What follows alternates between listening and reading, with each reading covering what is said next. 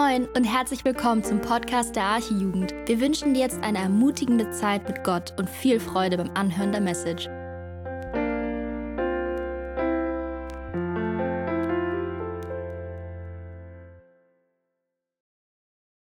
Schönen guten Abend, alle hier im Saal und alle, die von ferne zuschauen. Schön, dass ihr hier seid, um heute das Wort Gottes zu hören und um in unserer Predigtserie weiterzugehen, im Johannesevangelium. Und ihr seid heute hierher gekommen, um die Geschichte des guten Hirten zu hören. Und vielleicht denkt sich ja der eine oder andere, das hatten wir doch gerade erst. Andi hat sie auch schon anklingen lassen. Habt ihr ja gar nicht so unrecht. Ungefähr einen Monat ist es her. Da hat Andi uns ähm, in der Predigt über Psalm 23 so alle Facetten über einen Hirten oder viele Facetten über einen Hirten gegeben, über den Herrn, der mein Hirte ist. Vielleicht erinnert ihr euch an das Bild, das Andi benutzt hat, dieses Schaf, was er uns gezeigt hat, das schon Monate oder Jahre nicht mehr geschoren wurde. Oder was war das, Andi? Jahre? Irgendwie sowas. Und hat schon kiloweise Wolle gehabt und konnte gar nicht mehr aufstehen. Wir haben bei ihm viel davon gehört, was ein Hirte für Aufgaben und für Pflichten hat. Ah, Bruder, vielen Dank. Du weißt, was ich brauche. Danke, danke. Ähm, genau, die Aufgaben und Pflichten eines Hirten, das Kranke heilen, das Verwundete verbinden, ja, und auch die Schafwolle scheren. Aber in dem Text, den wir heute betrachten werden, möchte Jesus unsere Aufmerksamkeit auf eine ganz bestimmte Eigenschaft des Hirten legen. Nämlich, was es bedeutet, nicht irgendein Hirte zu sein, sondern was es bedeutet, der gute Hirte zu sein. Darum geht es heute. Und wir wollen anfangen in den Abend, in dem wir Gottes Wort zusammen lesen. Und ich bitte euch, das aufzuschlagen, wenn ihr eure Bibeln dabei habt oder die App öffnet, dann schlagt bitte mit mir auf in Johannes Kapitel 10. Dort werden wir die Verse 1 bis 18 zusammen lesen und Gottes Wort zusammen genießen.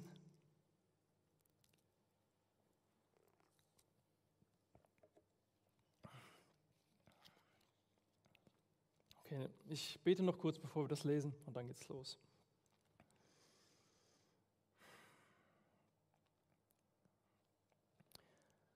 Herr Jesus, wir stehen jetzt alle hier vor dir und wollen dich sehen, wir wollen dein Angesicht sehen. Herr, wir haben letzte Woche gehört, dass du die Augen der Blinden auftust und Herr, wir alle sind blind und wir alle brauchen Augen, die sehen und die Augen, die du uns gibst, die Augen des Herzens, die deine Herrlichkeit sehen. Das ist deine Gnade, Herr. Ich bitte dich, dass du jetzt den Raum hier einnimmst und unter uns wirkst mit deinem Geist. Ja, und du verherrlichst wird, du verherrlichst wirst jetzt hier bei uns in unserer Mitte und in deinem Wort, Herr. Amen.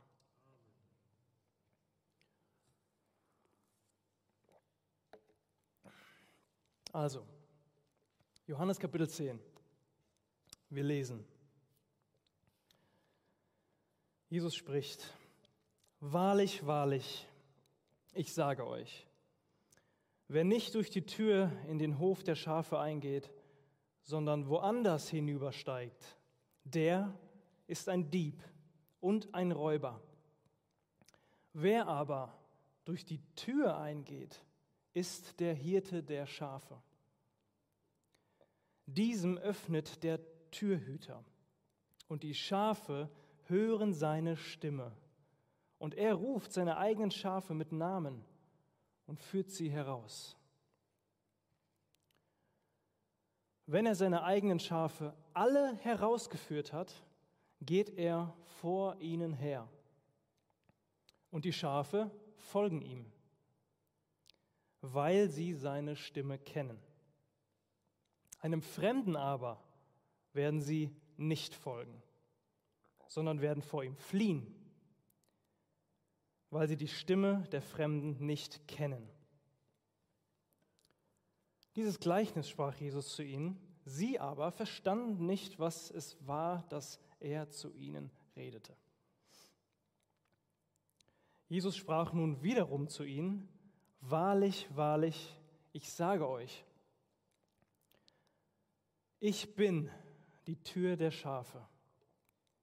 Alle, die vor mir gekommen sind, sind Diebe und Räuber, aber die Schafe hörten nicht auf sie. Ich bin die Tür. Wenn jemand durch mich eingeht, so wird er errettet werden und wird ein- und ausgehen und Weide finden.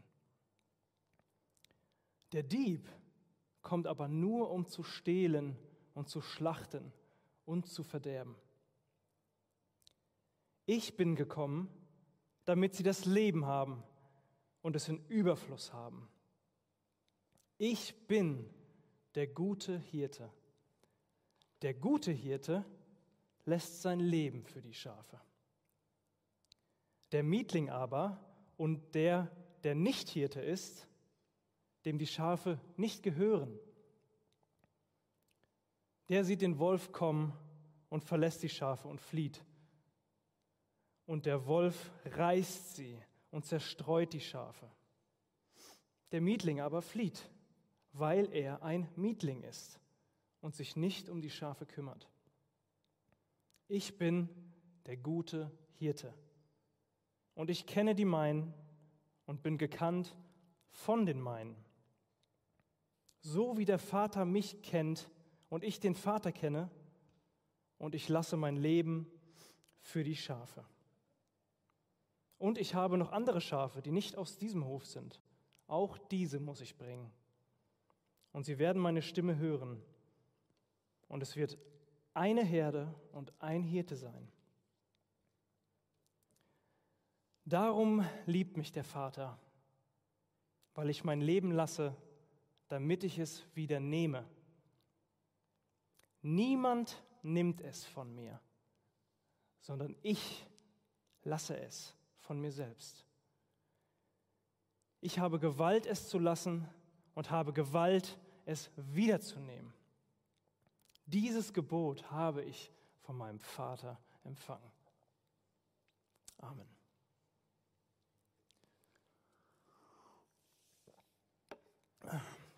Soweit erstmal der Text für heute.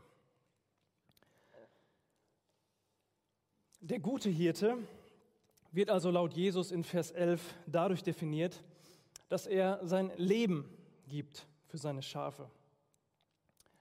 Und Jesus nimmt dann seine Zuhörerschaft in Vers 12 mit hinein in eine Geschichte von einer Herde, von Hirten, wir hören von Mietlingen, also Mietlinge ist ja so ein Wort, was wir jetzt nicht jeden Tag gebrauchen. Das sind ja, Leute, die angeheuert wurden, damit sie eine kurze Zeit für Geld auf die Herde aufpassen. Also einfach Lohnarbeiter. Ähm, genau, weil das Wort auch noch ein paar Mal kommen wird. Ähm, ja, und in der Geschichte, die Jesus hier erzählt, hören wir auch was von Wölfen. Und den Leuten damals fiel es mit Sicherheit nicht schwer, sich in diese Situation hineinzuversetzen, die Jesus hier schildert. Das Weiden von Schafen und Herden war zu der Zeit eine alltägliche Beschäftigung. Es war ein ganz gewöhnlicher Job. Und die Gegebenheiten und die Gefahren, die Jesus hier in dem Gleichnis beschreibt, die waren bekannt. Genauso wie für uns bekannt ist, dass es gefährlich ist, wenn man bei Rot über die Straße geht. Das wäre für uns heute bekannt und müsste man uns nicht erklären. Aber damit wir heute, 2000 Jahre später, diese Geschichte ähm, auch wirklich verstehen, wie Jesus sie meint, braucht es etwas mehr Vorstellungskraft von uns heute Abend. Und deswegen möchte ich dich einladen, dich darauf einzulassen und dich mit zurückversetzen zu lassen in diese Zeit von vor über 2000 Jahren. Und ich möchte die Geschichte jetzt ähm, euch nahebringen und ich möchte sie bewusst ein bisschen ausschmücken, aber dabei plausibel bleiben. Ähm, und möchte mit dir auf diese, auf diese Weide im Geist mal hingehen und möchte mir die Situation mir vorstellen mit euch.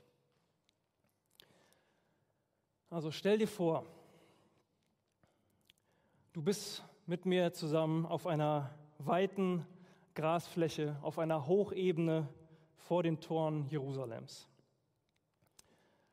Das kräftige Gras ist kniehoch, der Wind weht, die Herde ist am Grasen, die meisten stehen zusammen, einige wenig Jungtiere grasen etwas aufgelöst, so am Rand von diesem Hochplateau.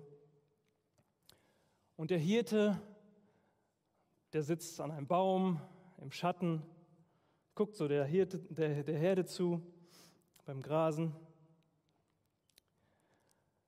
Und dann dreht sich auf einmal der Wind und die Hirtenhunde fangen plötzlich an zu bellen und rennen nervös an den Außengrenzen dieser Hochebene entlang. Ihre Nase schnüffelt dabei die ganze Zeit auf dem Boden und man merkt, irgendwas ist in der Luft. Und sie können, sie können den Feind schon riechen, aber sie können ihn noch nicht sehen. Und auch der Hirte weiß, dass irgendwas im Busch ist. Die Hunde schlagen nicht ähm, ohne Grund an. Also steht er auf und versucht sich einen Überblick zu verschaffen über die Herde und über die aufgeschreckten Tiere. Und sein Blick schweift so über das Gras und über die einzelnen Schafe, die so am äußeren Rand des Plateaus stehen. Und dann plötzlich trifft es den Hirten wie so einen kalten Schauer, der ihm den Rücken runterläuft weil er genau zwischen diesen einzelnen Schafen, die da hinten stehen, einen riesigen schwarzen Wolf eigentlich direkt zwischen ihnen im hohen Gras liegen sieht. Aber die jungen Schafe sehen ihn nicht, die grasen munter weiter und er liegt da und lauert und der Hirte hat ihn erblickt. Er sieht genau, dass diese Schafe da draußen so weit draußen sind, dass selbst wenn sie jetzt loslaufen, nicht mehr vor dem schnellen Wolf fliehen können. Dass Blut vergossen wird, scheint unausweichlich zu sein. Die Frage bleibt nur, von wem? Und an dieser Stelle der Geschichte spaltet sich der Weg in zwei mögliche Ausgänge auf. Die erste Möglichkeit, wie diese Geschichte ausgehen kann, hat Jesus hier uns schon beschrieben. Und zwar, wenn ein Mietling als Hirte eingesetzt ist und für eine kurze Zeit auf die Herde aufpassen soll. Jesus sagt uns, dass er flieht, sobald er den Wolf auf sich zukommen sieht, weil er ein Mietling ist. Also er kannte die Herde nicht. Er ist morgens angeheuert worden, weil der Hirte vielleicht noch was anderes erledigen musste, dass er in der Zeit auf die Schafe aufpassen soll. Dann geht er da aufs Feld und ja, dann ist das halt irgendein Schaf, was gefressen wird. Aber der Mietling weiß, ich bin heute Abend beim Abendessen zu Hause. Die Schafe kümmern ihn nicht. Er weidet nur sich selbst. Er ist selbstzentriert. Und die Folge ist, ein Blutbad entsteht. Einige Schafe werden vom Wolf zerrissen und die restlichen werden in jede Himmelsrichtung zerstreut. Aber der Mietling, er entkommt. Er ist in Sicherheit. Oder die Geschichte geht anders aus. Die zweite Möglichkeit ist, dass die Herde von einem guten Hirten bewacht wird. Und spannend im Text zu sehen ist, dass Jesus uns hier keine detaillierte Zusammenfassung davon gibt, wie die Geschichte ausgeht, so wie er es bei dem Meeting tut. Wir lesen nur, er kennt die Seinen und ist gekannt von den Seinen und er lässt sein Leben für die Schafe. Und Jesus überlässt es uns hier selbst eins und eins zusammenzurechnen. Was denkst du, wo der Hirte gestorben ist? Was denkst du, wo er sein Leben gelassen hat für die Schafe? Und darauf gibt es eigentlich nur eine gültige Antwort. Nämlich der gute Hirte hat, ohne zu zögern, als er den Wolf erblickt hat, seinen Stab in die Hand genommen und ist auf den Wolf losgegangen und ihm entgegengerannt. Während der gute Hirte dem Wolf entgegenrennt, kommt der ängstliche Mietling ihm entgegengerannt, kommen die ängstlichen Schafe ihm entgegengerannt. Und hinter ihnen der schnell aufholende Wolf. Sie laufen vor der Gefahr weg, aber er läuft direkt auf sie zu. Der gute Hirte ist aus anderem Holz geschnitzt als der Mietling. Denn es sind seine eigenen Schafe, die dort in Lebensgefahr sind. Und so erreicht der gute Hirte den Wolf, bevor der Wolf die Schafe erreicht hat. Und im Kampf um Leben und Tod streckt der Hirte den Wolf nieder. Doch er selbst wird in diesem Kampf lebensgefährlich verletzt und stirbt noch da auf dem Feld an seinen Verletzungen. Während er in der Ferne noch seine Schafe erblickt, wie sie wieder in Sicherheit weiden. Und hier endet die Geschichte. Bei dieser Szene endet Jesu Gleichnis. Der gute Hirte lässt sein Leben für die Schafe. Mit den Worten, ich bin genau dieser gute Hirte. Doch die größte Heldengeschichte aller Zeiten endet nicht einfach mit dem Tod, sondern mit Hoffnung. Denn wir haben eben in Vers 17 gelesen, darum liebt mich der Vater, weil ich mein Leben lasse, damit ich es wieder nehme. Also die Hoffnung, die hier bleibt, ist der Tod, ist nicht das Ende. Denn Jesu Plan und Auftrag war noch nicht zu Ende. Sein Plan und Auftrag war es nicht nur, den Wolf zu töten und sein Leben hinzugeben, sondern der gute Hirte sollte nicht tot auf dem Feld zurückbleiben. Der letzte Joker wurde noch nicht ausgespielt. Und wir sind bei diesem Finale noch nicht angekommen. Aber bevor wir darüber sprechen, ja, möchte ich dich fragen, ob du dir bewusst bist, dass du Teil von dieser wunderbaren Geschichte bist, die Jesus hier erzählt. Jesus redet in Bildern in dieser Geschichte. Ist klar. Aber es ist so real, was er sagt. Er redet genau in dieses Leben hinein. Von dir und von mir und von sich selbst.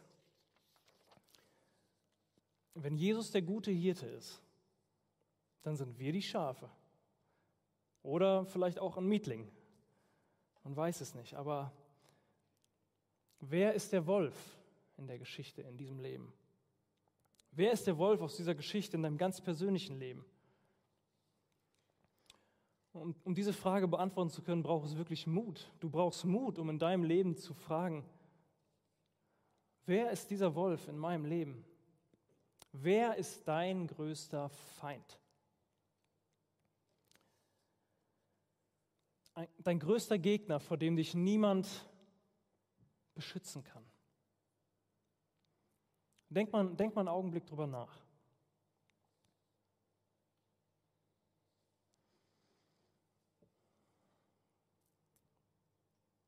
Psalm 18 heißt es, er rettete mich vor meinem starken Feind und vor denen, die mich hassen, denn sie waren mächtiger als ich.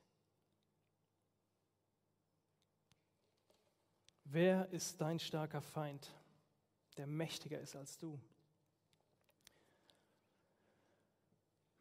Einige würden jetzt auf den Satan selbst tippen und haben damit gar nicht so Unrecht denn er ist der Feind unserer Seele, ja. Und wir lesen auch in der Schrift, dass über ihn geschrieben steht, er läuft umher wie ein brüllender Löwe und sucht, wen er verschlingen kann. Also genau das wie unser Wolf hier in dem Gleichnis. Doch ich bin fest davon überzeugt, dass der Wolf hier niemand anderes ist als der Tod selbst. Der Tod ist die spürbare Konsequenz der Sünde seit dem Garten Eden, wo es hieß, wenn du von diesem Baum isst, dann musst du sicher sterben. Das ist wirklich unser Endgegner, dem wir nicht trotzen können. Weder durch Macht, noch durch Geld, noch durch Ruhm, noch durch Schönheit, noch durch Zeit, auch nicht durch Mama und Papa, auch nicht durch den Pastor oder deine Freunde.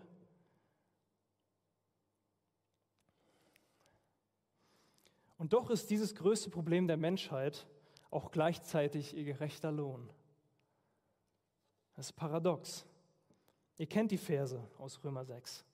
Denn der verdiente Lohn der Sünde ist letztendlich der Tod. Das unverdiente Geschenk Gottes dagegen ist das ewige Leben durch Jesus Christus, unseren Herrn.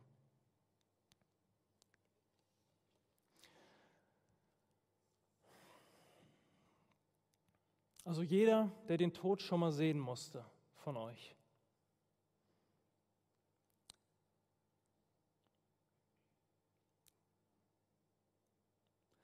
Der weiß, das, was ich sehe, ist nicht normal. So sollte es eigentlich nicht sein. Und der Tod gehört eben nicht zum Leben dazu. Vielleicht kennt ihr das, vielleicht habt ihr das selber schon mal in Unwissenheit gesagt. Vielleicht hat jemand schon mal versucht, euch zu trösten im Angesicht des Todes mit diesen Worten. Mensch, da können wir nichts machen. Tut der Tod, der gehört halt zum Leben dazu. Aber wisst ihr, ich glaube, das sind leere Trostworte, weil wir ohnmächtig sind im Angesicht des Todes. Wir sind einfach nicht ehrlich genug zuzugeben, dass der Tod das komplette Gegenteil des Lebens ist.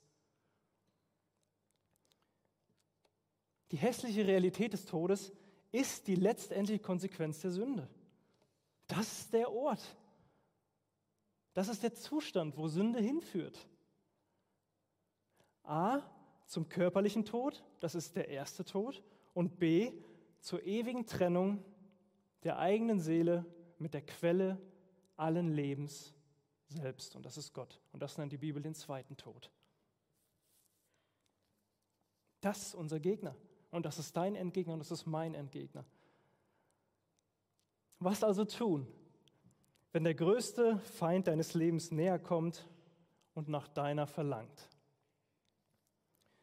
Und ich habe euch dafür ein kleines Beispiel mitgebracht, um euch das zu veranschaulichen. Jetzt kommt der Punkt, wo ich aufgeschmissen bin oder nicht. Das Beispiel ist aus einem Film. Und zwar aus Troja. Wer von euch kennt Troja nicht? Troja mit Brad Pitt als Achilles? Kennen einige, oder? Ich will euch einen kleinen ähm, Refresher geben, was da passiert ist. Und für die, die es ähm, nicht kennen, vielleicht versteht ihr es trotzdem. Ja? Also das, das spielt so mittel, äh, ja, im, in, der, in der Antike, in, in der griechischen Antike.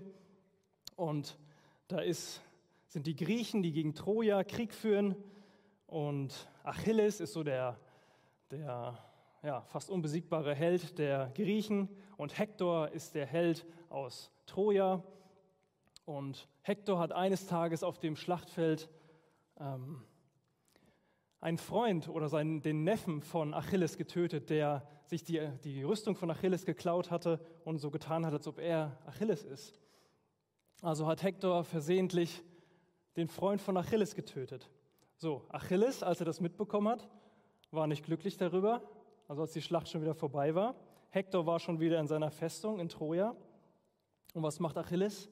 Er zieht alleine mit einem Streitwagen vor die Tore von Troja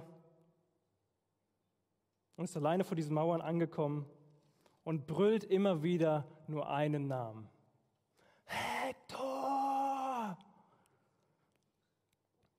Hector!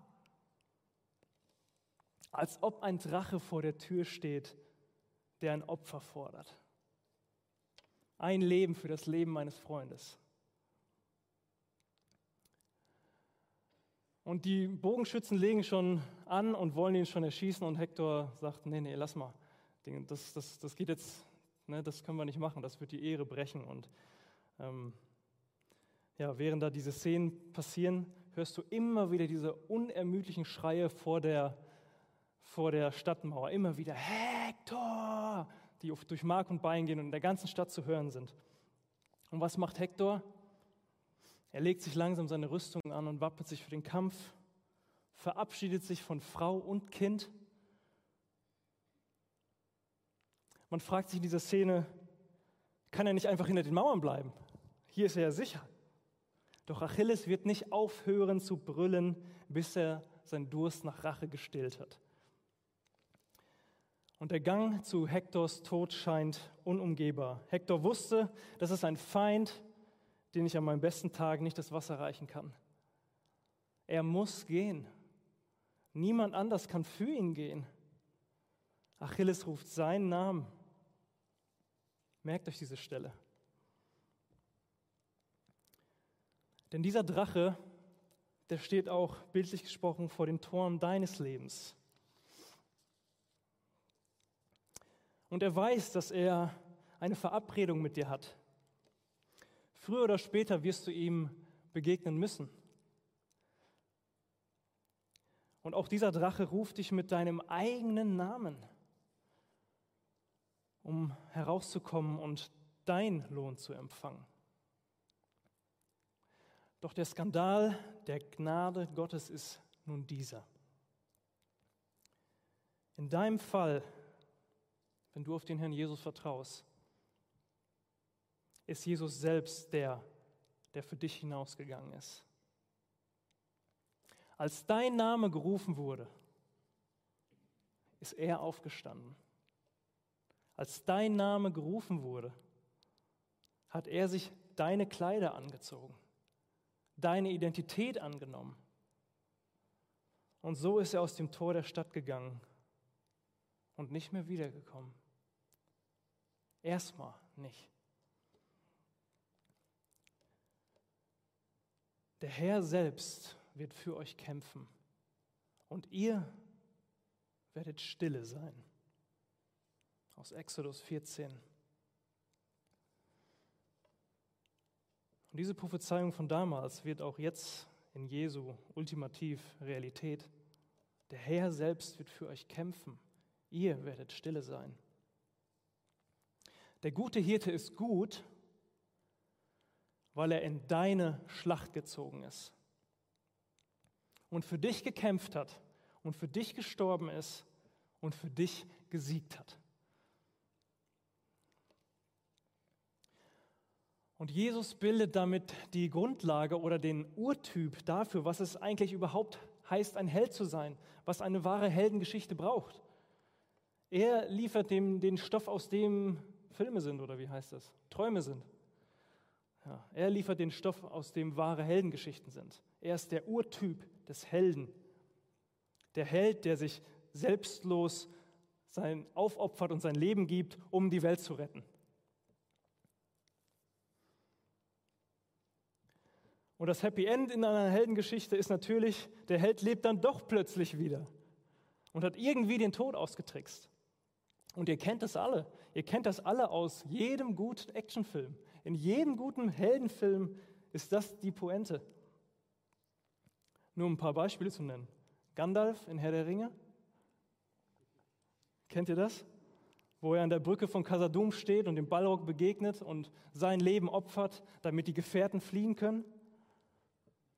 Er gibt sein Leben, damit die Seinen leben. Oder für die etwas ältere Generation, Bruce Willis in Armageddon. Kennt das irgendeiner?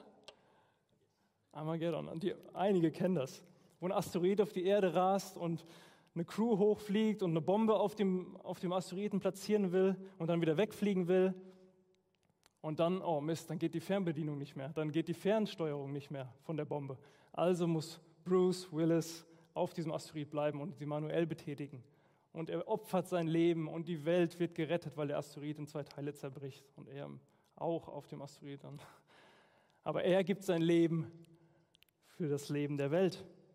Oder ein, noch ein Beispiel, Batman in The Dark Knight Rises.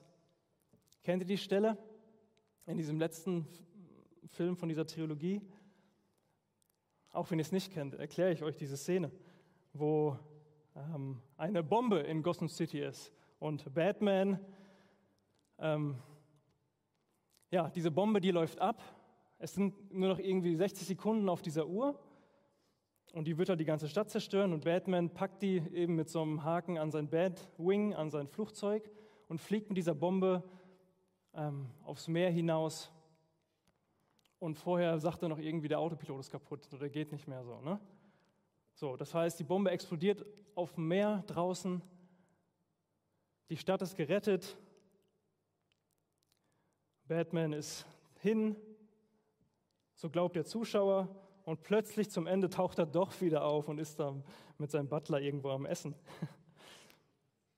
Der Autopilot war nämlich doch repariert. Ja? Er ist schon vorher ausgestiegen, bevor die Bombe, sein Flugzeug mit der Bombe explodiert ist. Das Happy End ist perfekt und die Trilogie kann beendet werden. Ja? Der Tod ist ausgetrickst, die Stadt gerettet, der Film zu Ende. So, wir kennen dieses, diesen Heldenurtyp kennen wir aus jedem guten Heldenfilm. Und alle diese Helden haben nur im Schatten des einen wahren Helden gehandelt. Alle Heldengeschichten, die uns beim Filmegucken hin und wieder das Herz erwärmen, haben das Drehbuch von dem Evangelium Gottes gestohlen. Und vielleicht denkt ihr euch so, Max, warum redest du heute so viel von Film? Warum textest du uns mit irgendwelchen Ballrocks und Gandalfs und Bruce Willis voll? Ja, erzähl uns das Evangelium, wir wollen das Evangelium hören. Ja, und ihr habt, ihr habt recht. Ihr sollt mich auch nicht falsch verstehen. Ihr sollt das Evangelium hören. Es ist richtig, nicht durch Comics und durch Heldenfilme erkennen wir das Evangelium. Das ist natürlich Quatsch. Aber durch das Evangelium erkennen wir die Heldenfiguren in den Filmen, die ihre Rolle von der Geschichte des wahren Helden abgeguckt haben. Und jetzt kommen wir zu unserem großen Finale, unserer Geschichte mit dem guten Hirten. Denn auch Jesus, der wahre Held, der gute Hirte, hat wie Batman den Tod ausgetrickst. Nur ein gewaltiger Unterschied ist hier. Er hat den Tod nicht ausgetrickst, ausgetrickst durch Täuschung oder durch einen faulen Trick, sondern Jesus hat den Tod ausgetrickst durch Reinheit. Das ist sein Trick gegen den Tod. Der Tod hat nur Macht über solche, die gesündigt haben. Richtig? Der Tod, ich habe noch Bruder, danke. Hm. Der Tod hat nur Macht über solche, die gesündigt haben. Ja, Amen.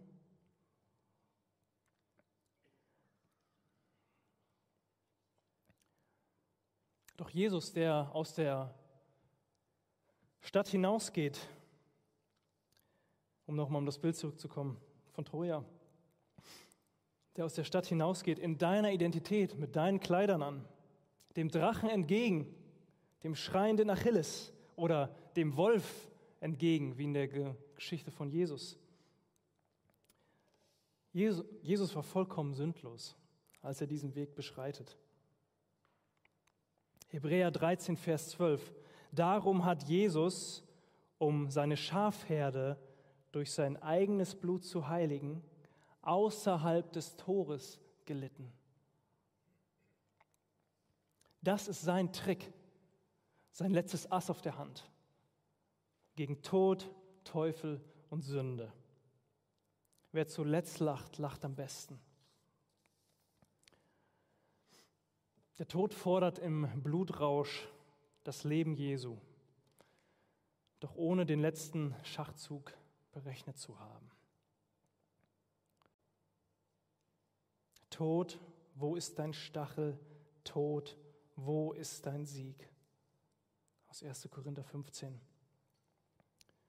Der Tod konnte Jesus nicht bei den Toten halten. Jesus selbst hat es so gesagt, der Herrscher dieser Welt kommt, schon um mich zu holen.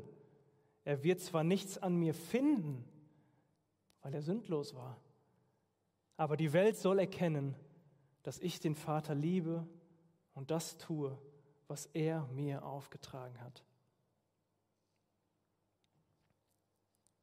Und deshalb ist er auch auferstanden, weil er sündlos war. Der Tod konnte ihn nicht halten. Der Hirte ist eben nicht tot auf dem Feld zurückgeblieben.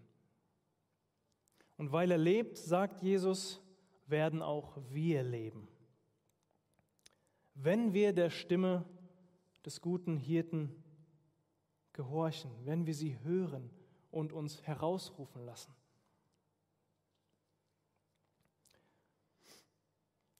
Jesus ist somit der einzige Held, der uns den Himmel aufschließen kann.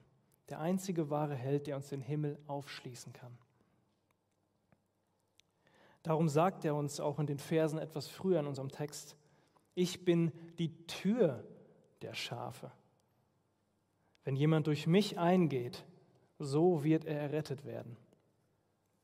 Die Tür für seine Schafe, die allein in den Himmel führt. Zurück in die Gemeinschaft des Vaters. Jesus ist gekommen, um dir genau das zu geben. Und dieser Text und diese Geschichte war heute dazu da, dich daran zu erinnern, wie gut dein Hirte ist.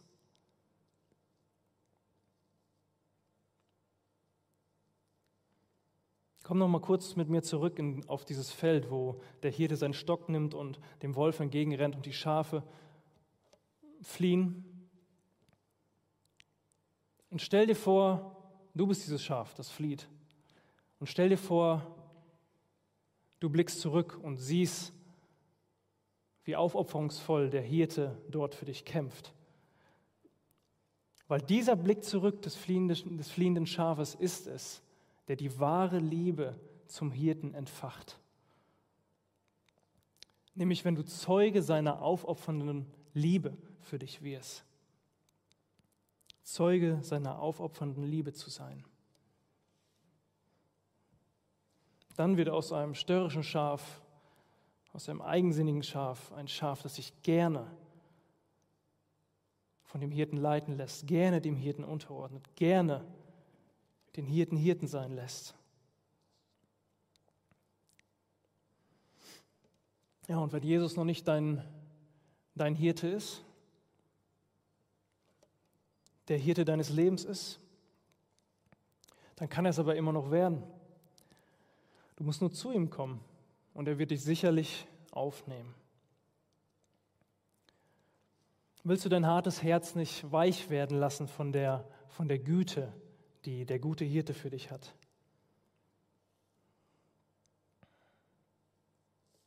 Willst du dein Herz nicht weich werden lassen davon, wie gut es Jesus mit dir meint? Bei ihm brauchst du dich nie mehr zu sorgen, bei ihm brauchst du nie mehr Missbrauch zu befürchten, sondern bei ihm findest du nach seinem Versprechen das Leben in ganzer Fülle. Ja, und deswegen ist der heutige Abend dafür da, für dich zurückzukommen zu deinem guten Hirten, indem du ihm dein Herz neu hingibst und ihm glaubst und seinem Wort vertraust, seine Stimme hörst und dich herausführen lässt. Und ich möchte uns zum Ende zwei Verse vorlesen aus dem Ende des Hebräerbriefs. Das sind Verse, die uns segnen, Verse, die uns Mut machen, Verse, die das nochmal einrahmen, was ich gerade gesagt habe, aus Hebräer 13. Dort steht, nun hat der Gott des Friedens den großen Hirten seiner Schafe, unseren Herrn Jesus Christus, von den Toten zurückgebracht. und zwar mit dem Blut eines ewigen Bundes. Er rüste euch mit allem Guten aus, damit ihr seinen Willen tun könnt. Durch Jesus Christus möge er das, was ihm gefällt, in euch bewirken. Ihm sei die Ehre für immer und ewig. Amen.